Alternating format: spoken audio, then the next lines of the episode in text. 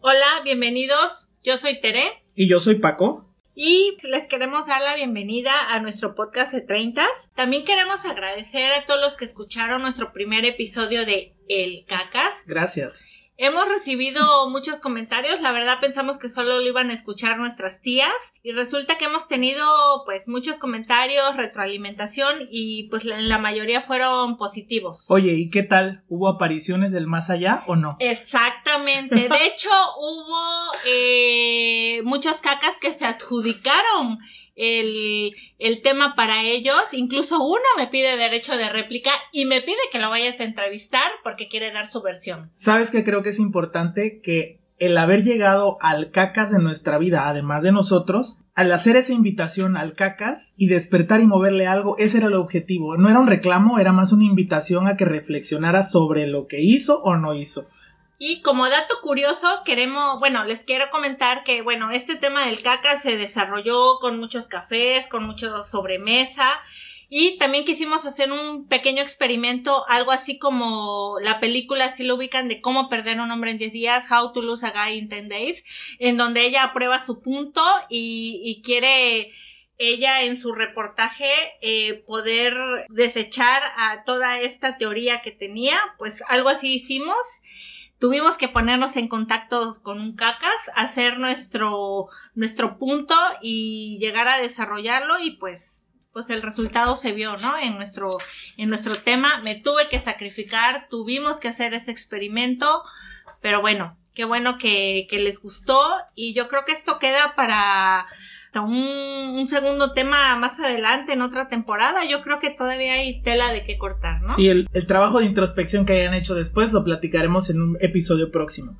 Pero bueno, Hoy estamos aquí en el episodio 2. Así es, y quiero que nos expliques de qué va este segundo tema y que nos presentes a nuestro invitado el día de hoy, porque como les habíamos adelantado en el primer capítulo, vamos a tener invitados en, en, en el transcurso de, de esta temporada.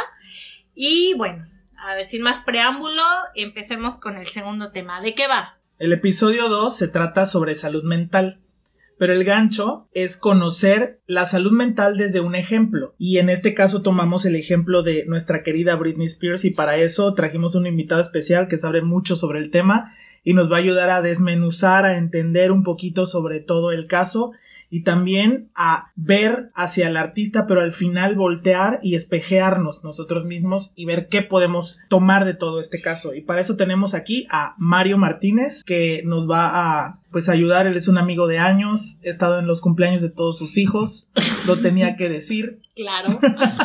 el capítulo de hoy se llama Todos somos Britney Pelona. Y bueno, para eso está Mario Martínez aquí. Hola, ¿qué tal? Gracias por la invitación. Eh, escuché el primer capítulo de, de 30, la verdad me gustó muchísimo eh, y pues me siento muy halagado de estar aquí como invitado en ese, en ese segundo capítulo y pues bueno, vamos a hablar, como dices, de, del gancho es, el gancho es Britney Spears, pero bueno, vamos a hablar de, salud mental y y cómo nuestra generación pues ha necesitado eh, hasta este, hasta estos años pues buscar ayuda buscar un poco de ayuda mental perdón los chasquidos que se escuchan de los vasos es que la verdad nos estamos echando nuestra cupita porque este tema lo ameritaba y al final somos de 30 y necesitamos relajarnos un relajarnos un poco. Bueno, Mario, el motivo por el cual te invitamos, además de que desde el momento en que se, se empezó a gestar este proyecto, te vi muy emocionado por formar parte, entonces buscamos entre todos un tema en el que pudiéramos hablar y este fue un tema que se te ocurrió a ti, entonces necesito que me ayudes a desarrollarlo un poco, pero para esto quiero que nos regresemos como 30 años, bueno, no tanto, no, 1900 no, si no, entonces No, vamos a regresarnos a 1998 cuando Britney apareció y quiero que nos cuentes qué pasó, quién qué es Britney. Pues sí, Britney eh, sale en la escena musical en un momento muy importante porque eh, yo la conozco más o menos 1999. Estábamos terminando una década de agrupaciones musicales, tanto en, el, en, la, en la escena musical internacional como en, en, la, en la mexicana. De hecho, pues actualmente pues tenemos el, el 90s Pop Tour que ahí anda rondando con todos los grupos noventeros que, que conocimos. Estaba terminando un milenio, estaba terminando un siglo, estaba terminando una década y de momento sale esta solista a cantar esta canción Baby One More Time, que es una canción que hasta la fecha todavía en el primer segundo la reconocemos y literal en el primer segundo porque son dos o tres notas con las que empieza la canción y que la reconocemos y que sabemos que es esa canción de Britney Spears tan icónica. Britney Spears es un es una eh, es un referente del término de, un, de una época y el inicio de otra. La transición de una época y otra, empiezan los 2000, empieza la música de Britney y con ella empiezan a salir más solistas en la, en la escena eh, pop, pues que, que, obviamente ninguna no podía ser comparada con Britney Spears. Todas eran comparadas con ella y todo lo que hacían era comparado con lo que ya estaba haciendo Britney Spears. Y con lo que traía, ella traía un rollo de, de virginidad, de, de la mujer modelo, de la mujer más deseable las letras de sus canciones. Yo te puedo decir, yo estaba en la prepa y la mayoría de 30 estábamos en la prepa, iniciando la prepa, mediados, entonces todas estas letras de canciones nos llegaron a explotar la cabeza al ver su imagen. Yo me acuerdo perfecto que una amiga vino y me mostró la Rolling Stone. Cuando yo vi la revista fue cuando la conocí y literal dije, o sea, yo una niña de pueblo dije, esta muchacha, ¿qué onda? ¿Qué me vende? Y la cabeza me explotó. Y fíjate qué fuerte, porque como en una edad tan vulnerable para el crecimiento de alguien aparece un, una figura, un modelo a seguir, un, una artista como ella, y con la canción que mencionaba hace rato Mario, Baby One More Time, si la analizamos, al final está hablando de una relación tóxica. Ella quiere regresar y regresar y regresar una y otra vez, y que el hombre no literalmente le pegue, pero sí que le dé otra vez en el corazón. Entonces, como esta programación la traemos hasta ahora y como ella, digo, a lo mejor ya no se, ya no nos vestimos tal cual los grupos de esa época, pero es una programación que ya traemos de fondo, pero bueno. Entonces, literal, ella fue la precursora de haber hecho el episodio del cacas. Exacto, ella fue un modelo a seguir y por eso la importancia de su caso y por eso es que necesitamos entender un poco la carrera de ella y el cómo llegó a este punto de quiebre. Y lo que representó en nuestra generación. Sí, fueron muchos, muchos puntos eh, que Britney eh, marcó en nuestra generación. Eh, Britney empieza con videos, bueno, primero con canciones que, que son, que se adentran en nuestro ADN desde un inicio. Empiezan a, salir videos. después de Baby One More Time sale Sometimes, que es una canción muy bonita. Este, también como que buscando ese, esa, e, ese, si, si, nos, si nos ponemos a analizar la, letra es como, como, espérame tantito, ahorita todavía no estoy preparado para, para el siguiente paso. Entonces, este, como que sí nos sentíamos identificados con muchas cosas, o, al menos los que estábamos como que... Iba de la mano con esa generación. Íbamos rondando en, esa edad, iba, iba de la mano con eso.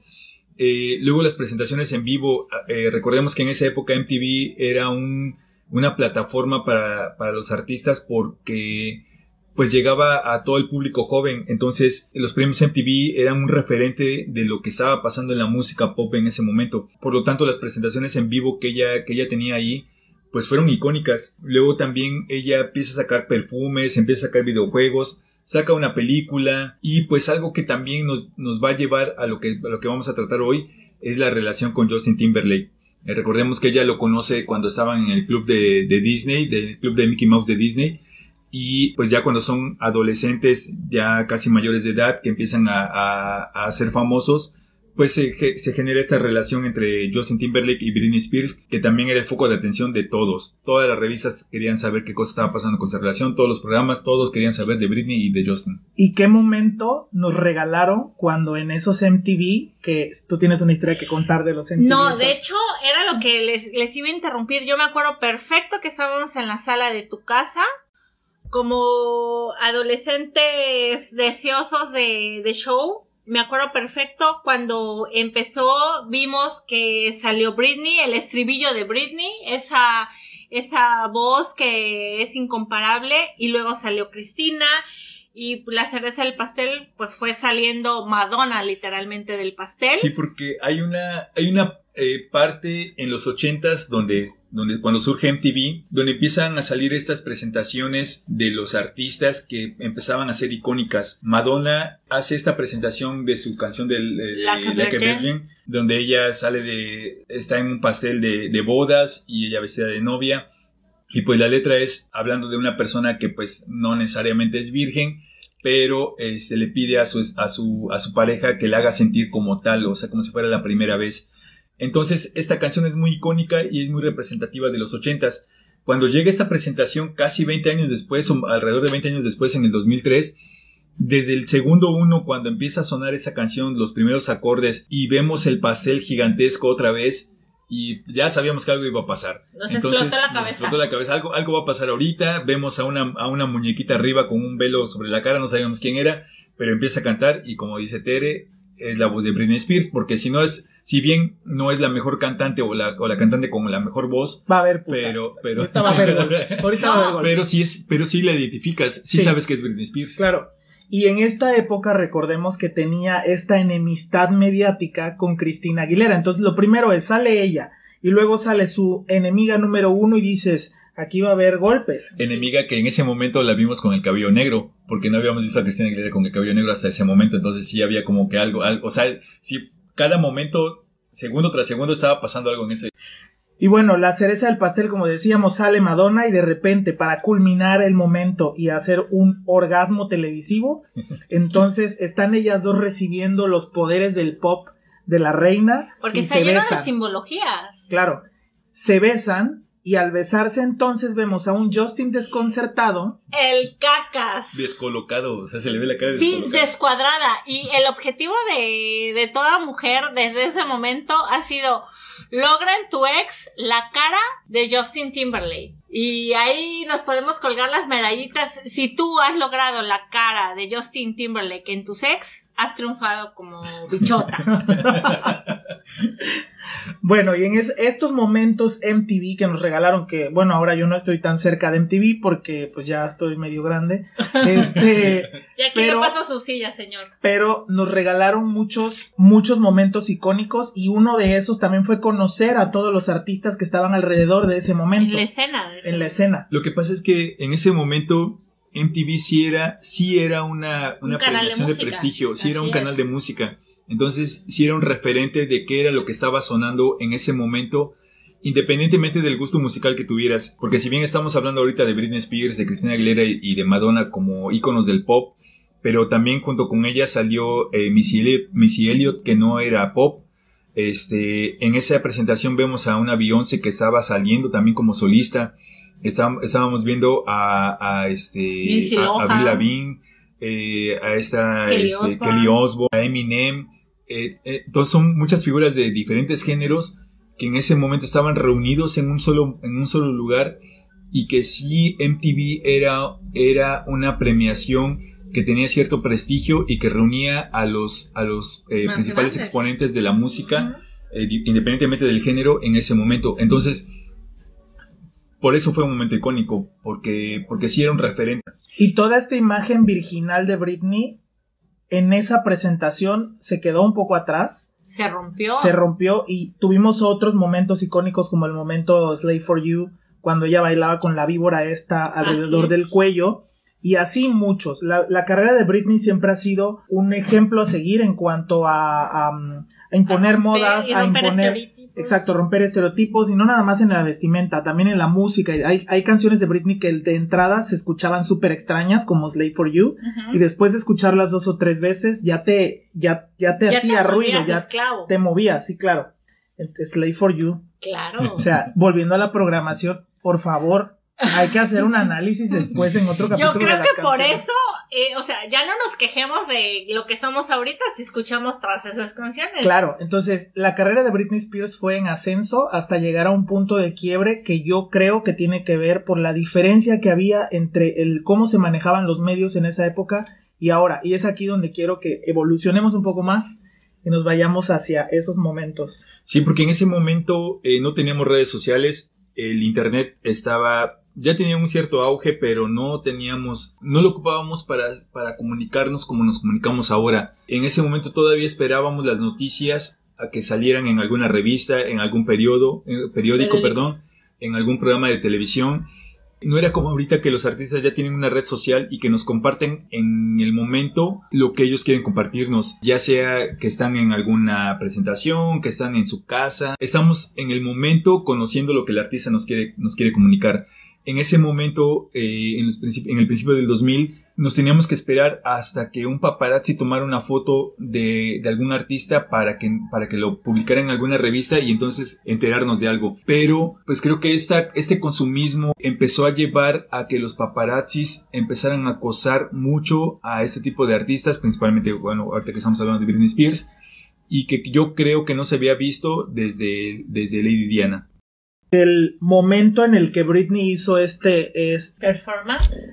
pues una performance o también fue como un imponer rudamente su idea de ya no quiero ser más su juguete, ya no quiero ser más de donde ustedes obtienen toda esta, toda esta ganancia, ya no soy más su burla, fue cuando precisamente tuvo este momento de cortarse el cabello, que para, para muchos quiero que lo aterricemos a la vida real. Todos hemos tenido un momento de Britney pelona y todos hemos tenido ese momento donde nos queremos ir a cortar el cabello porque queremos cerrar un ciclo. ¿En qué año fue más o menos lo de la Britney pelona? Lo de Britney pelona fue en 2007, no, 2007, 2008 más o menos por ahí así. Y en el 2007 que teníamos 20 años y decíamos, esa vieja está loca. Tal vez no habíamos vivido tan rápido como ella. Pero ahorita yo me transporto a mis treinta y pico de años y digo, Britney, perdóname, no sabíamos lo que decíamos. Estábamos chavos todavía. Estábamos chavos. No te, comprendíamos.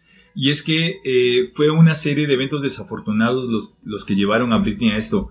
Digo, quisiera hacer una recapitulación rápida de, de, más o menos lo que, lo que vivió Britney o lo que más o menos acordamos de lo que vivió ella después de cuando ella tenía esta imagen como virginal. Incluso en entrevistas a Britney le preguntan si ella, estaba esperando hasta casarse para tener eh, relaciones sexuales y ella decía que sí. Entonces hay un momento en el que ya después de, de todo el acoso que tenía con, con la relación de Justin, ellos terminan y hay una entrevista, a Justin le preguntan, bueno, oye, la casa sola, tú y Britney solos, nunca pasó nada. Y Justin dice, no, no, bueno, pues sí pasó. Entonces eh, los, los otros hombres que lo están entrevistando le aplauden eso y entonces empieza un poco el caos, se caen de Britney virginal y entonces le preguntan si realmente pasó, ella pues obviamente lo, lo, acepta, ella queda mal, que yo creo que no debería de quedar, haber quedado así porque pues es una, era una relación de dos personas y entonces podemos ver cómo había misoginia en ese momento, cómo Britney por haber explorado su sexualidad es tachada y es pues señalada. Incluso hay una esposa de un gobernador que dice que el ejemplo que Britney le estaba dando a sus hijos ya no es bueno y que si ella tuviera la oportunidad o que si la tuviera enfrente le dispararía. Entonces creo que pues es muy grave eso, lo normalizábamos, ahorita ya no, ya no lo vemos como algo, algo normal, pero en ese momento sí lo veíamos así. De hecho, si, si ese tema nos lo traemos ahorita a los 2020, pues desaprobado totalmente, ¿no? Claro, las entrevistas en esa época eran muy rudas. A Britney le preguntaban ¿Qué opinas de que la gente piense que eres una mala madre? Y yo te pregunto a ti, que eres madre, ¿qué opinarías que alguien te dijera, oye, pienso que eres una mala madre? O todos piensan que, que eres una mala madre. No, claro, me defiendo, defiendo mi punto y para empezar jamás permitiría que llegáramos a ese punto donde tú cuestionas mi maternidad, ¿no? Claro. Entonces fueron épocas totalmente diferentes en donde ahora, por ejemplo, era lo que comentábamos hace rato, eh, ahora eh, criticamos mucho a esta famosa generación de cristal y en realidad no es así. En realidad es que ellos ahora defienden su punto, no se dejan eh, pisotear o no dejan que, eches abajo todos sus, eh, sus ideales y todo, ellos los defienden, contrariamente a lo que nosotros no hacíamos en, en nuestros veintes, o sea, lo que nos decían, hacíamos y nos quedábamos callados. Ellos no se quedan callados vaya, ni por un roce. Ellos, ellos van y, lo dicen y lo defienden. Y yo creo que de su lucha y de su, de su ponerse en contra de y del extremismo que a veces pudiera haber, todos podemos sacar provecho. Porque al final, si apoyamos estas causas y dejamos que esta nueva generación luche de forma radical, entre comillas, por ciertos ideales, al final vamos a hacer un punto medio. Después de tener una época de guerra, siempre viene como la calma y hay reformas, hay cambios, ¿no? Entonces, el hecho de que apoyemos a esta generación a hacer estos cambios, siendo empáticos con ellos, es súper importante. Así es. Sí, bueno, y, retomando el tema de, los eventos de, que llevaron a Britney a, hacer la Britney Porque venimos aquí ahora de Britney. el momento de Britney Pelona. Después de la ruptura con, con Justin, pues bueno, eh, de, los eventos más, más significativos es cuando se compromete con Kevin Federline. Pues toda la gente obviamente dijo, no, pues lo está haciendo por despecho. Eh, luego se embaraza, tiene a su primer hijo, tiene a otro, a otro hijo, eh, y lo que comentaban, la empiezan a cuestionar sobre si era una, una buena madre o no porque había fotografías donde la veían conducir con el niño en sus piernas. Luego después de esto viene el divorcio de Kevin con, con Kevin Federline. Y pues no lo entendíamos en ese momento, pero al parecer Britney Spears tenía una depresión postparto, depresión que nos hace saber su mamá, porque su mamá escribe un libro sobre la vida de su hija donde explica que tiene depresión postparto, que aquí es un punto que creo que deberíamos de, de, de tomar sobre cómo es que la mamá de Britney está haciendo un libro sobre su hija en un momento en el que su hija le está necesitando mucho. De hecho, ahí es donde nos podemos dar cuenta cómo el rodearte de gente correcta o incorrecta es la que te puede llevar a tu pues a tu ruina o, o a salir del hoyo. Yo te puedo decir por experiencia propia que en mis momentos de quiebre el haberme rodeado de gente correcta de mis amistades fueron los que me impulsaron a pues ahora sí que salir adelante, no echarme para atrás, yo siento que fue lo que le faltó a ella. Toda la gente que la rodeaba, pues al final la rodeaba por, por interés, por, por fama, por dinero, por qué sé yo, ¿no? Y aquí, retomando el porqué de las canciones, quiero citar la canción de Loki, en donde ella literalmente nos estaba contando la historia de una estrella que lo tenía todo y al final se sentía sola. Y creo yo que es muy triste que ella no se pudiera cobijar de su familia porque al final su familia fue quien quien literalmente la traiciona y la meten en este encarcelamiento en el que vive aún y del cual quiere salir. Entonces, el, el cómo ella intenta hacer una lucha hasta ahora, después de tantos años, creo que es algo que hay que aplaudir porque cualquier otra persona ya se hubiera o suicidado o hubiera tenido ahí algún tema fuerte. Así es, ¿no? O sea, y aquí es donde valoramos realmente la importancia, y no es de risa, no es de burla, la importancia de Saber pedir ayuda, saber admitir cuando debes ir a terapia, cuando debes de tener contacto con, con todas las personas que te pueden ayudar, ya sea amigos, ya sean profesionales, eh, libros, videos, todo lo que, de lo que tú te puedas agarrar, que te puedas para salir adelante, ¿no? Hace como dos años, no recuerdo bien el, año en el que salió esta película, sale eh, la película de, de Joker. Eh, mucha gente comentaba que esta película no le gustaba porque glorificaba a una persona, eh, a, un villano. Yo creo que la película no glorificaba a un villano, sino que nos hacía ver hasta dónde puede llegar una persona o, hasta qué punto puede llegar una persona cuando le empiezan a suceder cosas que van eh, entorpeciendo su, su estabilidad emocional. Entonces, si recordamos la película o quienes la hayan visto, recordarán que a esa persona le van pasando diferentes situaciones que lo hacen llegar a un punto en el que se quiebra y que ya no es la persona que era, sino ya es una persona que es a partir de las, de las cosas que le fueron pasando. Entonces yo creo que que si lo comparamos con, con, la situación de Britney Spears, es algo muy similar. Todas las situaciones que fueron pasando la llevaron a ese punto de quiebre donde llega a, a, a la parte donde se rapa y donde ya está agrediendo a los paparazzis porque ya está eh, sobrepasada de las, de las emociones o de las situaciones que le, que le están eh, sucediendo. Entonces todo eso nos lleva a buscar ser empáticos con las personas. Creo que, creo que relacionado con el, con el podcast anterior es no ser un cacas en la vida de los demás. No necesariamente con las personas que fueron nuestras parejas, sino con las personas que se en, general. en general, con las personas que están a nuestro alrededor. No ser eh, malas personas, sino buscar la empatía y que no sabemos qué situación está viviendo en ese momento y que algún comentario de, de nosotros o algo, algo, que nosotros podamos hacer le, le, le, lo lleve a terminar en una situación como, como, como los casos que estamos comentando. Así es, nosotros no sabemos las luchas por las que están pasando los demás, ¿no? Y lo que a lo mejor una lucha para mí es diez veces, diez veces más difícil de lo que tú, Paco, la, o sea, tú en dos segundos eh, resuelves el problema. Y a mí me ha llevado, no sé, tres, cuatro, cinco meses, ¿no? Entonces, es eso lo que tú dices, ser empáticos con los demás, pero también el punto es ser empático contigo mismo, no ser tan duro contigo mismo. Eh, era lo que también platicábamos, nosotros nos ponemos a... Luego nosotros somos nuestros propios verdugos y nos exigimos y nos regañamos y nos decimos, estás mal, no va así y realmente es que primero nos debemos de perdonar a nosotros, debemos de ser empáticos con nosotros y darnos esa, ese apapacho o esa palmadita en la, espalda de, de mí para mí, decir, Tere, Paco, o sea, va bien, tú puedes y vamos adelante. Sí, aquí creo lo importante es que hay que respetar el proceso de los demás y a veces la empatía no necesariamente tiene que ver con ponerte en el lugar del otro o sentir lo que el otro está sintiendo, porque tal vez no lo puedas no lo puedas lograr porque no estás viviendo lo que esa persona está viviendo. Yo tengo un dicho que no sé si me lo inventé yo, lo escuché en algún lado mientras estaba dormido, pero era como no te puedes poner en los zapatos de los demás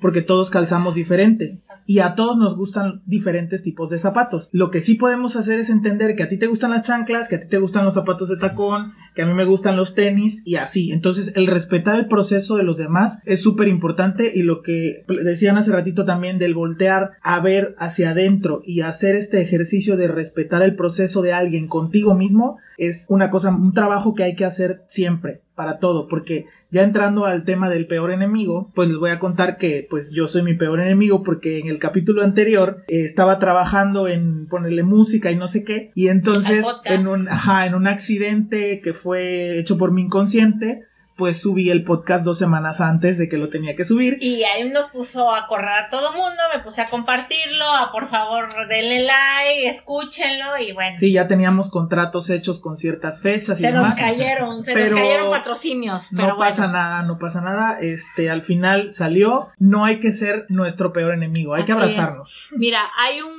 un libro, bueno, y aquí vamos, entramos en la sección de la recomendación. Hay un libro que escribió el doctor Coleman que se llama Inteligencia Emocional y, habla precisamente de eso, de cómo controlar tus emociones. Primero tienes que identificar las emociones que te están dominando y luego desde ahí poderlas controlar, ¿no? Entonces es lo que tenemos que hacer, eh, tener inteligencia emocional para todo, poder controlar poder identificar y, y, en base a eso poder actuar y poder empatizar, ¿no? Sí, aquí algo, algo importante que están tocando ustedes es eh, ser empáticos con nosotros mismos.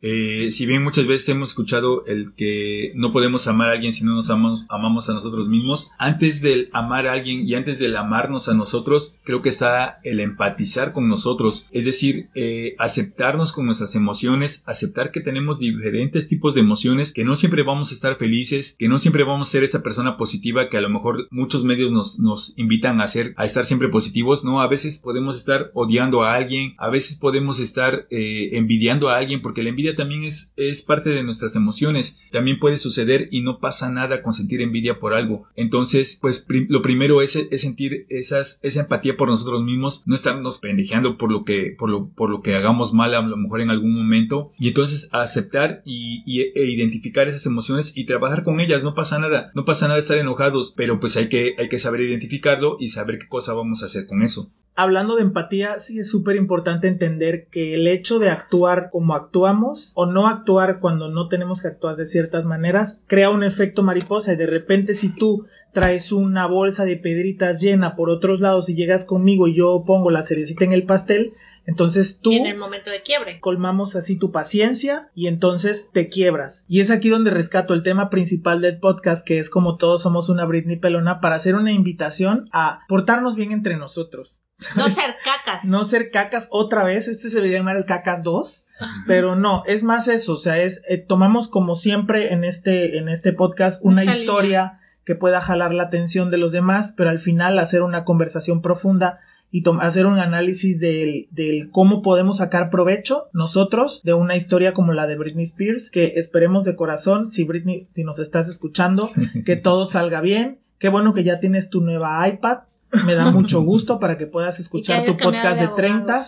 Si no sabes español, no te preocupes, te puedo mandar la traducción, hay alguien que te la haga, si alguien nos puede ayudar que sepa inglés. Este, un tema tan superficial como este, sacarlo a, la mesa y, aprender. Sí, porque aquí hay algo, hay algo importante, creo que hay que, eh, creo que es importante resaltar, en ese momento 2007-2008, cuando veíamos a una Britney colapsada, todos los medios de comunicación y nosotros la veíamos como una loca. Y 12 años después que a, Demi Lovato eh, la vemos con una sobredosis, en vez de enjuiciarla, la mayoría de, la, de los medios, la mayoría de la, de la gente la está apoyando, le está mandando mensajes de, de, superación, de, de, empatía y que Demi Lovato, digo, a lo mejor está mal comparar, pero por mucho menos a Britney se le condenó en su momento y se, les, se le juzgó por, por varios años y ahorita está en una situación en la que todavía no puede salir de ahí por, la, por el tema de la custodia que tiene actualmente. Entonces, yo creo que sí ha habido un crecimiento en cuanto a la empatía, pero todavía falta muchísimo. Entonces les digo, ahorita podemos ver el ejemplo con, con Demi Lovato, que pues tras una sobredosis y varios problemas que tuvo, pues la gente está más empática eh, con lo que le está pasando que en su momento a lo que le estaba pasando a Britney. Así es, nuestra generación yo creo que, ha sido más dura, ha juzgado más y yo creo que es lo que debemos de aplaudirle a esta nueva generación, que no se queda callada por nada y por todo lucha.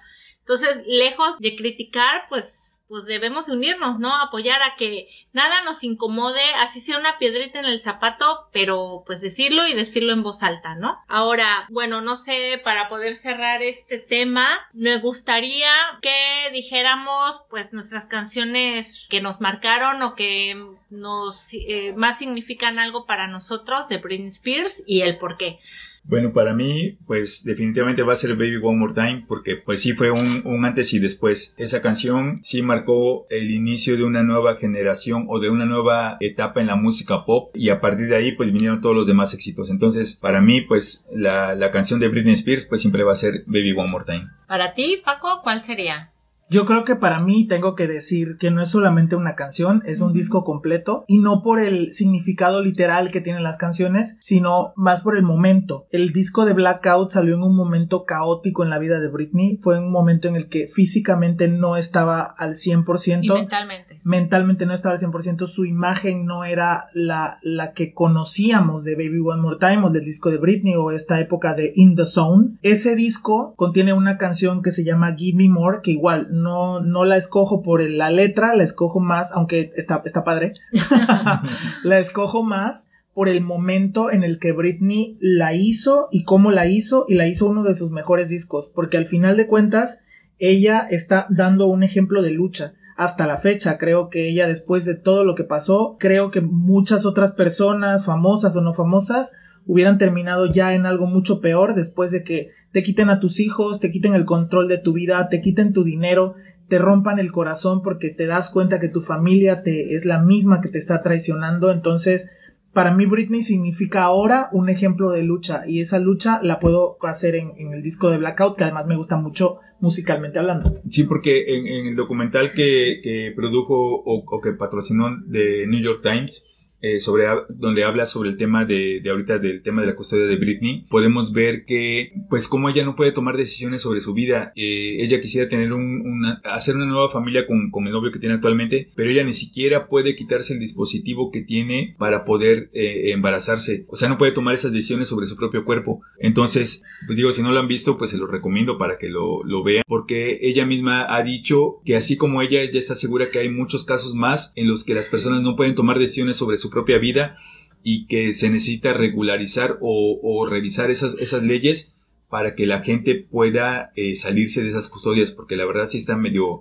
medio pesado. De hecho, si pueden ver una película que se llama Descuida, yo te cuido, que está en Netflix, van a poder eh, ver un poco más de cómo, de cómo está la situación de Britney Spears y cómo ella, a pesar de estar consciente y de estar funcional, pues, funcional. y en sus cinco sentidos, a pesar de todo de eso, y a pesar de que ella, ella, su punto principal de, de, lucha es cómo es posible que, que me tengan bajo una custodia si yo soy una persona que está trabajando y que está manteniendo o que le está dando trabajo a, un séquito de decenas de personas, ¿cómo es que el gobierno todavía me está diciendo que no puedo ser yo capaz de tomar mis propias decisiones? Sí, no, no, es terrible. Bueno, ¿Y, cuál es tu canción? Bueno, Para no salirnos de las nuevas la pregunta. Mi canción, bueno, son dos. Eh, cuando salió la de Warbich, eh, yo estaba iniciando mi negocio y la escuché y me voló la cabeza y dije, pues claro que es cierto. O sea, si yo quiero, bueno, no hablemos de lujo, pero si yo quiero tener algo en la vida, pues tienes que trabajar, perra.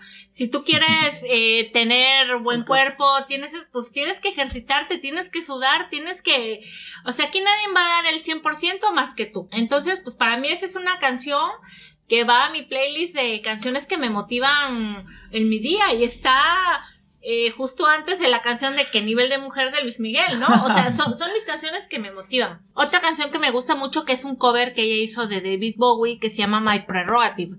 Entonces, pues son mis himnos, son los que me hacen levantarme y decir, órale, Tere, párate, eres mamá, eres trabajadora, si no, si no lo haces tú, no lo hace nadie, ¿no?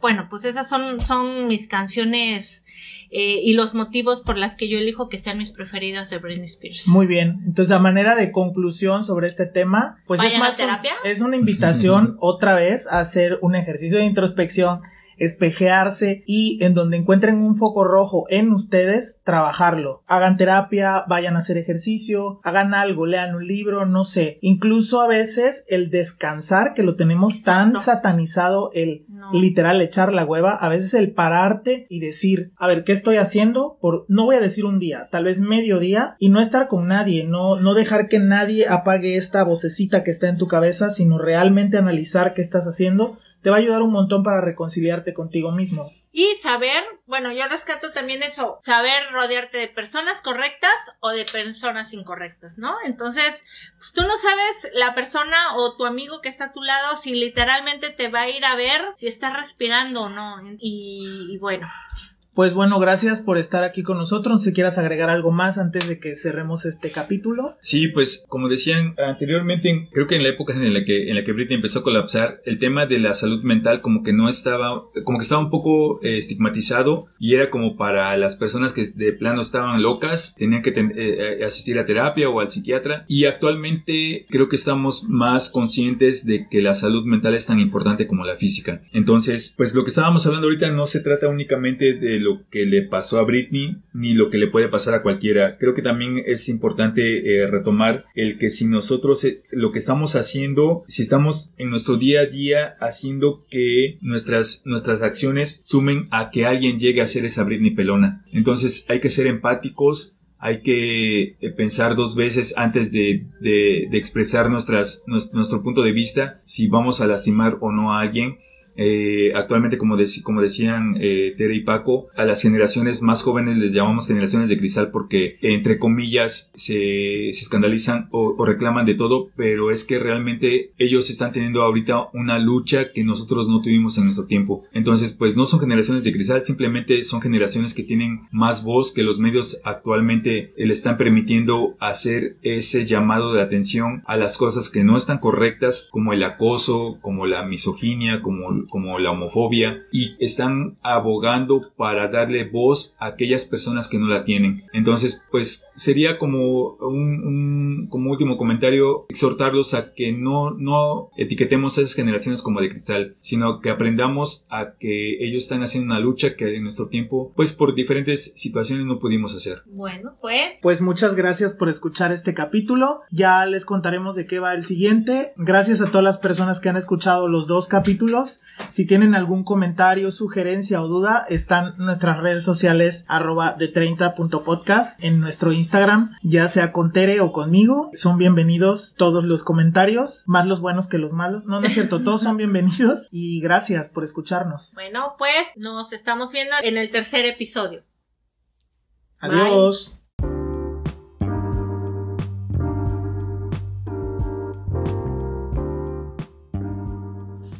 Te invitamos a escuchar nuestro próximo episodio sobre paternidad a los 30 y el nuevo rol del papá moderno en una educación incluyente. Síguenos en arroba de 30.podcast.